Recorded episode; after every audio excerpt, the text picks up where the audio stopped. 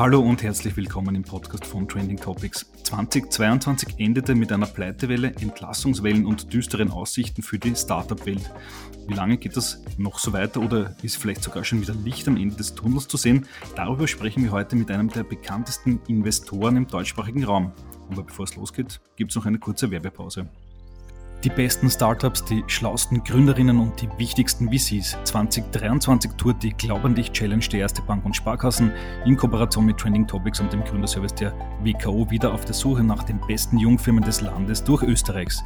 Beim größten Startup-Wettbewerb winken nicht nur der Titel Startup des Jahres, sondern auch spannende Keynotes und Investments in die Gründerinnen durch die Top VCs Österreichs. Alle Infos unter www.glaubandich-challenge.at.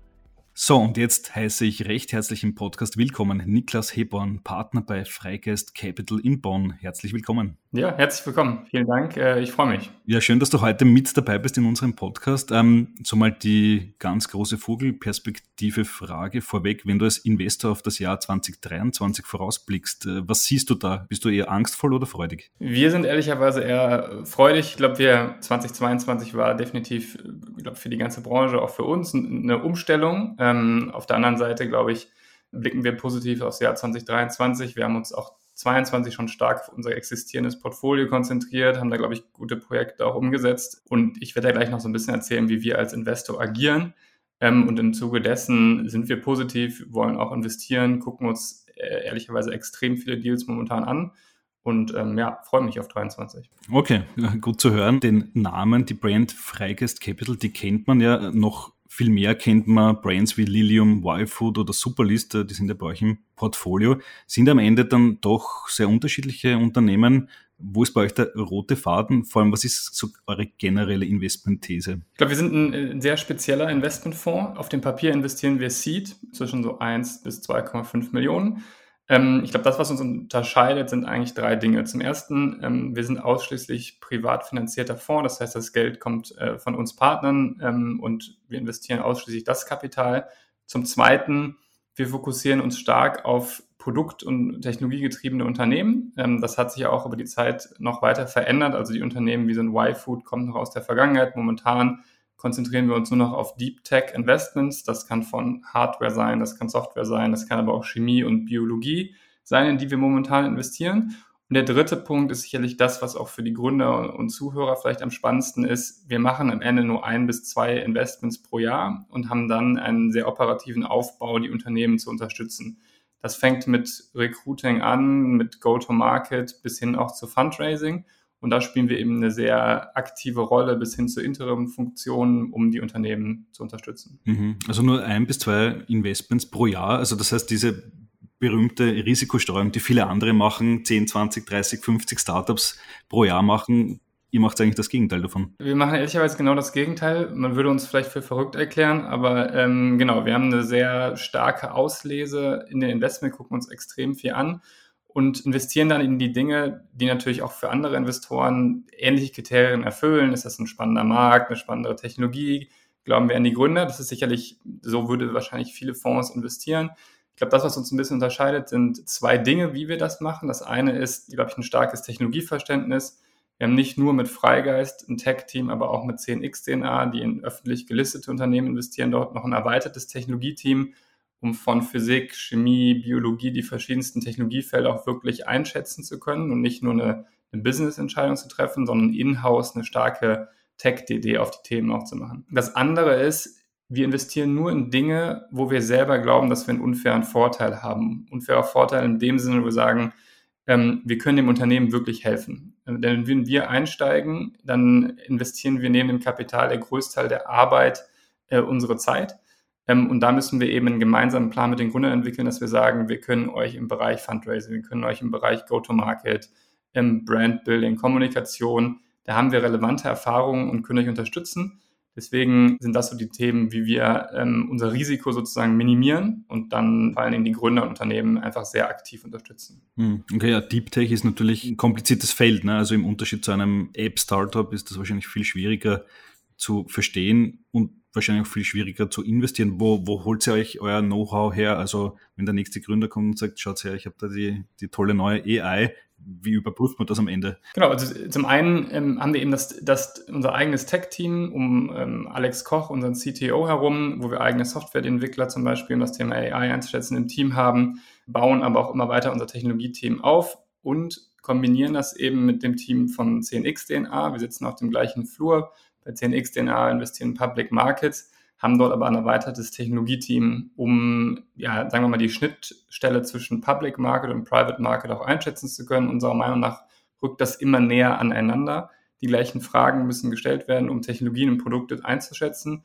Und deswegen haben wir am Ende ein sehr breites Tech-Team von Hardware bis Biologie bis Software, um die Themen einschätzen zu können. Und neben uns, glaube ich, dann auch genügend Zeit, die Dinge halt einschätzen zu können mit unserem eigenen Team, mit Experten, die wir in unserem Netzwerk haben und machen dann eben am Ende nur ein bis zwei Investitionsentscheidungen, wo wir dann gemeinsam zusammenarbeiten. Hm. Der angesprochene 10xDNA-Fonds äh, hat ja auch nicht ganz einfache Zeiten hinter sich. Wie geht es dem aktuell? Genau, also ich glaube, makroökonomisch ist es sicherlich eine, eine spannende, spannende Zeit. Ich glaube, worauf wir extrem positiv sind, ist auf die die Auswahl der Titel, auf das langfristige Potenzial der Titel, aber auch aus unternehmerischer Perspektive, glaube ich, auf das aus Aufbau des Teams, was wir dort mitgegründet haben und auf die Tiefe der Analysen, um in Unternehmen zu investieren. Und ich, deswegen sind wir da eigentlich sehr, sehr positiv und ähm, gewisse Geduld ähm, und ein gewisser Investitionshorizont dann in Kombination blicken wir da eigentlich sehr positiv in, in die Zukunft. Hm, okay, in dem Fonds sind ja ähm, natürlich gelistete Unternehmen drinnen. Neue Titel reinzunehmen ist ja aktuell eher schwer, weil es ja sehr wenig bis gar keine Tech-IPOs gibt. Wie seht ihr die Börsenlage? Wird sich das wieder bessern? Zumindest sieht man jetzt Stripe, vielleicht N26, die könnten Börsengänge dieses Jahr hinlegen. Von dem seid ihr auch ein wenig abhängig, oder? Genau, also insgesamt, glaube ich, wird sich das gesamte Investitionsklima verändern, ähm, wenn die Zinspolitik auch, ähm, wie man jetzt schon erste Tendenzen sieht, mit sinkender Inflationszahlen auch wieder sich ändert. Und das wird sicherlich auch das IPO-Klima ähm, verändern. Und dann wird es auch wieder mehr IPOs geben. Ähm, es gibt aber auch genauso spannende für uns bei Freigeist Unternehmen im Private Market, äh, wo wir noch einige Meter zu gehen haben, wo auch nicht immer unbedingt das Ziel ist, ein IPO zu machen, ähm, wo es auch hervorragende Unternehmen gibt, die eben private gelassen werden. Deswegen glaube ich, ist, ist das total situationsabhängig. Ne? Also welches Unternehmen braucht wirklich welche Kapitalisierung in Zukunft? Was sind die nächsten Schritte für das Unternehmen, dass es ein IPO macht? Wenn das der richtige Weg ist, kann das spannend sein, aber es kann auch genauso spannend sein für die Unternehmen, die wir jetzt im Portfolio haben, erstmal private zu bleiben, weil das auch eine Menge Vorteile hat. Mhm. Wir hatten kürzlich äh, Oliver Holle von Speed Invest im Podcast und der hat äh, zur Fundraising-Lage Ende 2022 den mittlerweile zumindest in Österreich legendären Satz gesagt, wenige werden sehr viel Geld bekommen und viele werden gar kein Geld bekommen. Seht ihr das ähnlich? Ja, also ich, der, der, ich glaube, die, dem, dem würde ich zustimmen. Ne? Die starken Unternehmen werden sich, werden sich durchsetzen. Ich glaube, die, die Frage ist, wie, wie ist stark definiert? Ne? Also im Sinne von, hast du Traktion, hast du ein starkes Produkt, das Team, bist du defensible? Ich glaube, alles Kriterien, wo wir, glaube ich, ähm, in der Auswahl schon viel Arbeit investieren. Also sind das Unternehmen, die auch noch in zwei, drei, vier Jahren starken Wettbewerbsvorteil haben.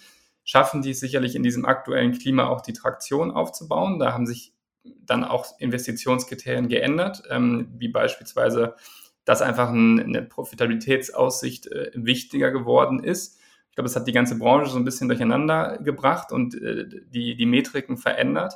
Aber insgesamt arbeiten wir weiter daran, die Unternehmen zu stärken, ähm, sind auch mit ein paar Unternehmen im Fundraising und können ehrlicherweise auch bestätigen, dass wenn man eine gute Technologie hat, ein gutes Produkt und die letzten drei, vier Jahre, wo wir Investment schon getätigt haben, wenn das sich jetzt auszahlt, dass die Unternehmen defensible sind, dann kann man auch weiterhin gute Runden raisen, glaube ich. Sicherlich gibt es dann eben so ein, ja, so ein Longtail an Startups, wo es einfach schwieriger wird, auch Funding zu bekommen. Also sehr spannende Zeit, kann ich zustimmen dem Zitat. Hm, okay. Äh, wie habt ihr euch im Kryptomarkt bewegt? Das sind ja die Unternehmen 2021, teilweise noch 2022 ja mit unglaublichen Summen überhäuft worden. Habt ihr da mitgemacht? Hat euch die FOMO auch gepackt oder habt ihr die Finger davon gelassen? Ehrlicherweise nein. Also wir haben mit Freigeist äh, keine Investments in diesem Bereich getätigt und keine NFTs oder sonstiges. Ich glaube, da ist eine Menge Hype entstanden.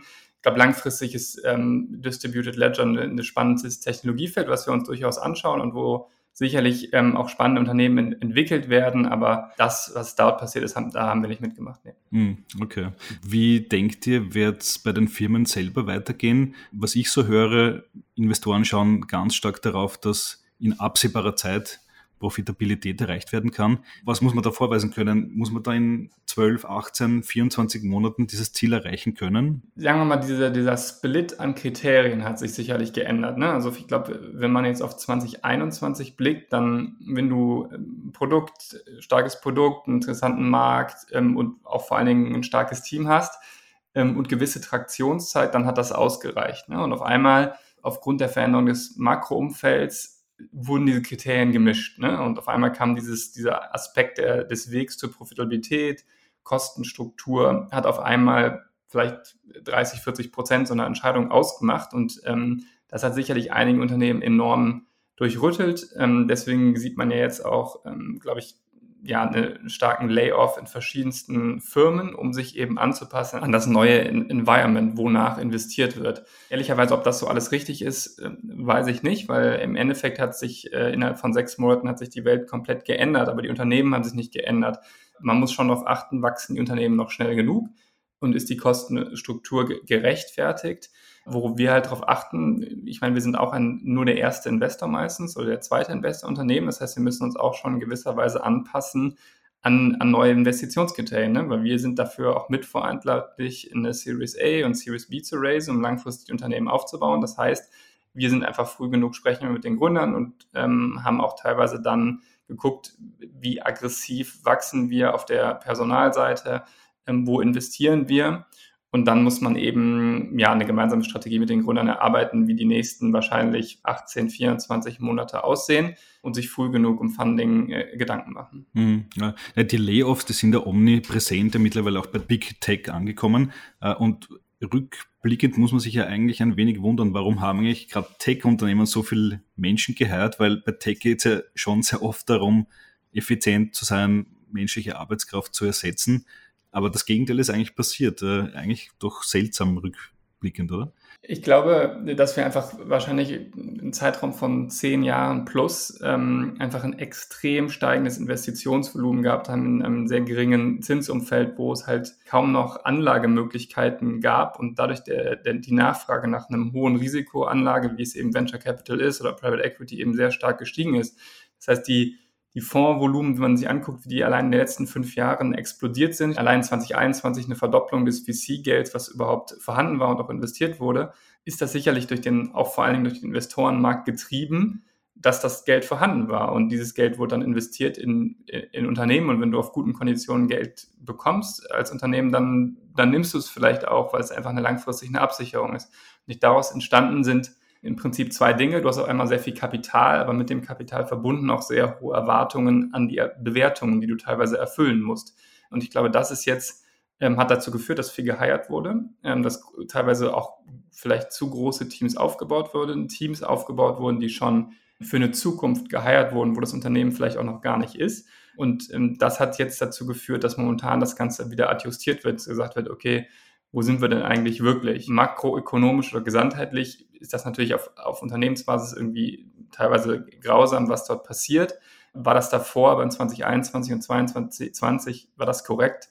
Wahrscheinlich auch nicht. Und ähm, ich glaube, jetzt müssen wir dazu kommen, dass, glaube ich, nicht zu viel spannender Wert und irgendwie auch äh, spannende Innovation und Technologie zerstört wird in der Zeit. Ähm, weil ich glaube, es wurde extrem viel spannende Unternehmen auch in Deutschland aufgebaut, zum Sono Motors, als Beispiel aus München ist ja auch ein Deep Tech-Unternehmen im, im, Automobilbereich, wo, glaube ich, viele hundert Menschen an was Spannendem gearbeitet haben, die jetzt gerade ums Überleben kämpfen. Das war ja auch sehr öffentlich, wo das natürlich schon schade wäre, wenn solche Sachen nicht ähm, überleben. Und ich glaube, da muss jetzt auch, glaube ich, die einzelnen Investoren, wir, aber vielleicht auch die anderen Investoren genügend Weitsicht haben, zu gucken, das Klima wird sich auch wieder ändern.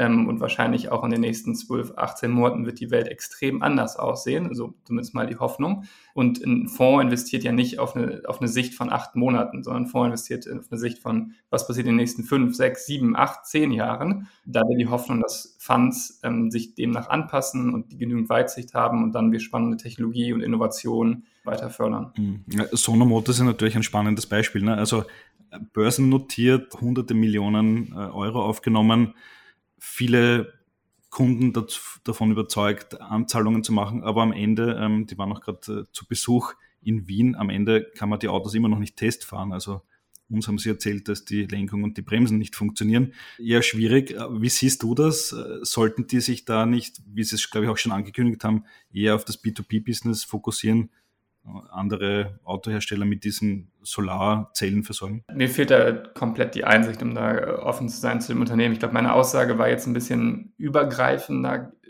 gesehen, dass ich glaube, Venture Capital, zumindest so sehen wir das, sollte eigentlich in starke Innovation, vielleicht auch teilweise Sachen aus, aus Research, zumindest ist unser Anspruch, aus, aus den Bereichen Patente kommen, von Universitäten, von Forschungsinstituten, die vielleicht ausgegründet werden, wo dann neue Unternehmen gebaut werden, um, um Krebs zu heilen, um fliegende Autos zu bauen oder sonstige Themen. Und ich glaube, da steckt viel Know-how und IP drin, was teilweise über fünf bis zehn Jahre in der Vergangenheit aufgebaut wurde.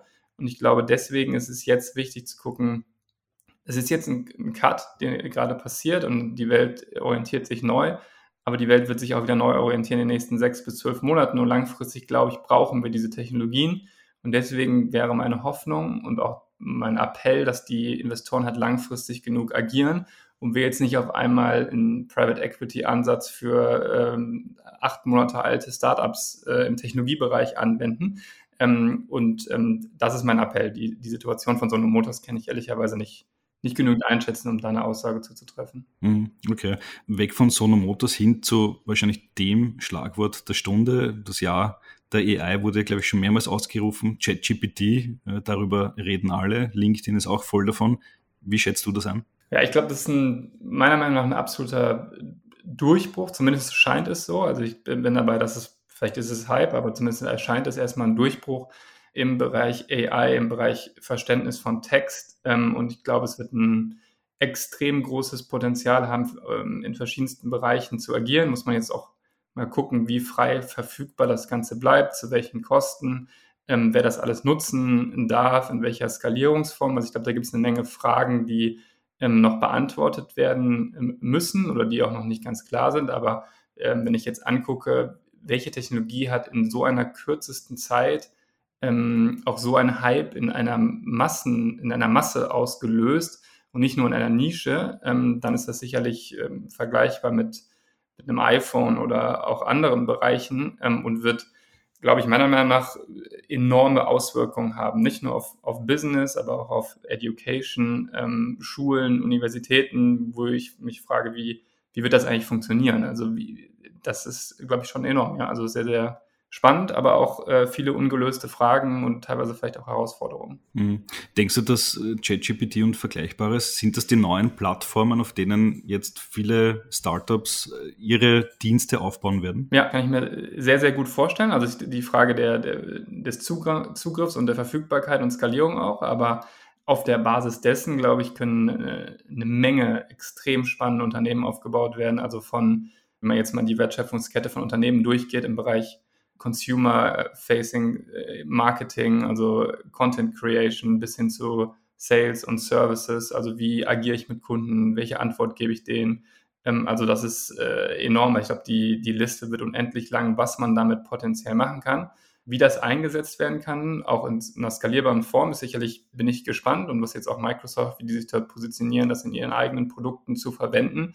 Aber zunächst mal ist das ein, ein, sehr großer Durchbruch und wir schauen uns das sehr, sehr eng an mit, mit 10x-DNA, mit Freigeist, sind da eng dran und zunächst mal begeistert als Technologie äh, liebende Leute, äh, sowas zu sehen ähm, und auch die Geschwindigkeit von denen. Mhm. Kommen schon die ersten Pitch-Decks von Startups, die das anwenden wollen? Ja, also so direkt nicht, aber ähm, man, man, sieht, man kriegt auf jeden Fall einiges mit, die dann äh, die ersten Apps darauf aufbauen und das merkt man schon. Mhm. Was denkst du, welche Businessmodelle werden sich auf Basis dieser Plattform durchsetzen können? Weil am Ende kann man ja irgendwie sich schon denken, dass da wird so ein paar AIs geben, von Google, von Microsoft, von Amazon, vielleicht noch ein paar anderen, man wird dann einen davon auswählen. Sind das am Ende die, die das Business machen?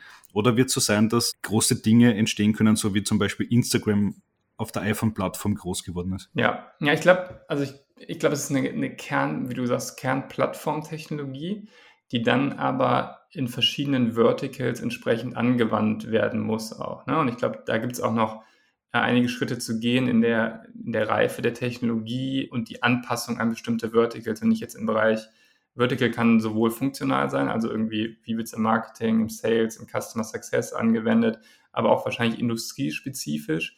Ähm, weiß nicht, Chemieindustrie versus Energieindustrie und dann gibt es wieder spezielle Anforderungen, die auch erst von verstanden werden müssen. Und ich glaube, das, das wird auch noch eine Menge Arbeit sein, das irgendwie spezifisch anzupassen. Und dann der andere Schritt wird sicherlich vor allen Dingen auch Bereich UI, UX sein, das Ganze dann zu integrieren. Also wie arbeite ich denn jetzt damit als Unternehmen? Ähm, in welche Prozesse IT äh, muss ich das bei mir einbinden? wenn ich jetzt als Telekom äh, diese Technologie vielleicht im Customer Service irgendwie verwende. Das heißt, ich glaube, die Plattformtechnologie ist da, aber darum muss dann ein Produkt gebaut werden, das in verschiedenen Verticals angepasst werden muss, was UI und UX-mäßig auch so verfügbar gemacht werden muss, damit ich damit einfach arbeiten kann, weil nicht alles wird in so einem Chat sein. Und das dritte ist sicherlich dann Integration in bestehende IT-Systeme und Produkte, um das Ganze auch kompatibel zu machen für, für Unternehmen oder für Endkonsumenten. Mhm, okay. Ihr schaut sich natürlich jetzt nicht nur AI und ChatGPT an, ähm, ihr werdet ja wahrscheinlich die ganze Deep Tech-Szene screenen nach neuen Entwicklungen. Was sind abseits von AI für euch so die relevanten neuen Technologien, auf die ihr setzt? Also genau, wir gucken uns den, den Markt extrem breit an, also von Biotech, ähm, wo wir im letzten Jahr ein Investment getätigt haben, bis hin zu natürlich sämtliche Softwarebereiche, aber eben auch Hardware-Software-Kombinationen, wie im Space-Bereich haben wir in Endurosat investiert. Ich glaube, einer der Bereiche, der vor allen Dingen die nächsten zehn Jahre, das kriegen wir gerade mit, extrem spannend und auch extrem wachsen wird, ist Cleantech. Ähm, wir haben 2017 in, in Kraftblock investiert, einen groß skalierbaren Energiespeicher, dort vor in, in Lilium, ähm, was auch ein, ein, weiterer Bereich, ein weiterer Bereich Cleantech ist. Und ich glaube, da kriegen wir einen unheimlichen Shift mit in der Investorenlandschaft, was sehr, sehr positiv ist. Also es gibt immer mehr Cleantech-Fonds, die entstanden sind. Es gibt ein, jetzt noch ein viel, viel größeres Problem im Bereich Klimakrise. Ähm, und ich glaube, das wird die nächsten zehn Jahre, ähm, da werden extrem große Unternehmen existieren, da wollen wir uns positionieren und ich glaube, das passt auch sehr gut zu unserer DNA. Also wir wollen mit Technologie idealerweise aus Deep Tech, forschungsnah, mit starken Patenten, IP, aber die großen Probleme lösen, die nicht in irgendwelchen Nischen unterwegs sind. Und ich glaube, da kann man im Klimabereich werden sehr, sehr große Unternehmen entstehen. Ähm, und mit Kraftblock könnte das eins dieser Unternehmen sein. Hm. Was ich so mitbekommen habe aus Gesprächen mit Investoren, ist, dass äh, Cleantech ja offenbar wenig anders funktioniert. Viele Investoren kommen aus der Software-Ecke, ähm, haben Fintech, Apps, Software as a Service finanziert und wollen jetzt auch in den Cleantech-Bereich und äh, bemerken dann, oh, da geht es ja eigentlich auch sehr stark um Hardware und dementsprechend um äh, oft viel größere Summen, die notwendig sind, um Finanzierungen zu machen. Kannst du uns da ein paar Insights geben, wie, um wie viel schwerer ist Cleantech als vielleicht Fintech äh, oder andere Software? Ja, genau. Es gibt also die, die, die, die Welt ist dort eigentlich eine komplett andere. Du hast ein, ähm, also eine längere Entwicklungsperiode meistens, um die Sachen zu entwickeln. Du hast auch eine mehr größere Herausforderung beim Skalieren des Ganzen. Du hast eben keine Software, die du, die du updaten kannst, sondern du musst ähm, jedes Produkt, was im Markt ist, ist echtes Feedback, aber das, kann, das ist dann so. Das heißt, äh, damit verbunden entstehen ja neue Herausforderungen. Die Chance daran ist, dass du teilweise aber auch eine wesentlich höhere Differenzierbarkeit und Verteidigbarkeit hast. Also ein Lilium oder ein ähm, Kraftblock oder auch ein Endurosat, die Hürde, das zu kopieren, nachzumachen, ist wesentlich höher.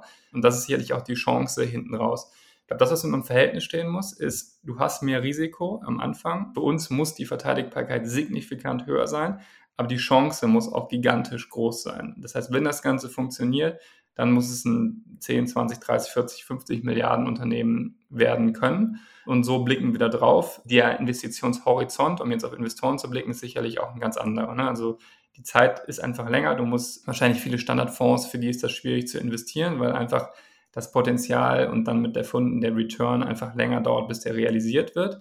Ähm, aber dadurch können halt auch die, das nächste Tesla ebenfalls aus dem Cleantech-Bereich wieder entstehen und auch in Europa. Ich glaube, da haben wir extrem gute Technologien, wir haben ähm, tolle Universitäten und ich glaube, da ähm, ist eine große Chance, das nächste Unternehmen da aus Europa aufzubauen. Mhm. Das bringt mich auch gleich zum, zur nächsten Company. Y-Food ist ja auch bei euch im Portfolio. Da habe ich kürzlich ge gelesen, die Gründer gehen sogar schon davon aus, dass sie das nächste Red Bull werden können. Geht sie auch davon aus und wenn ja, warum? Ja, ich glaube, die, ähm, als wir investiert haben, das Unternehmen kommt aus die Höhle der Löwen. 2018 war das. Ich glaube, ähm, hätte keiner damit gerechnet, was für ein Potenzial da drin steckt. Das ist, glaube ich, eine, sagen wir mal, der sogenannte Product Market Fit ist einfach sehr, sehr stark, dass ähm, der Markt an Konsumenten groß ist, nicht viel Zeit zu haben, aber sich am Ende gesund zu ernähren ähm, und die Nährstoffe im Körper zu erhalten. Ich glaube, der Trend ist gigantisch groß und trifft am Ende nicht nur in verschiedenen Nischen ähm, Leute, sondern eigentlich in der breiten Masse. Wenn ich jetzt in meinen Freundeskreis gucke, wird das sozusagen alles konsumiert.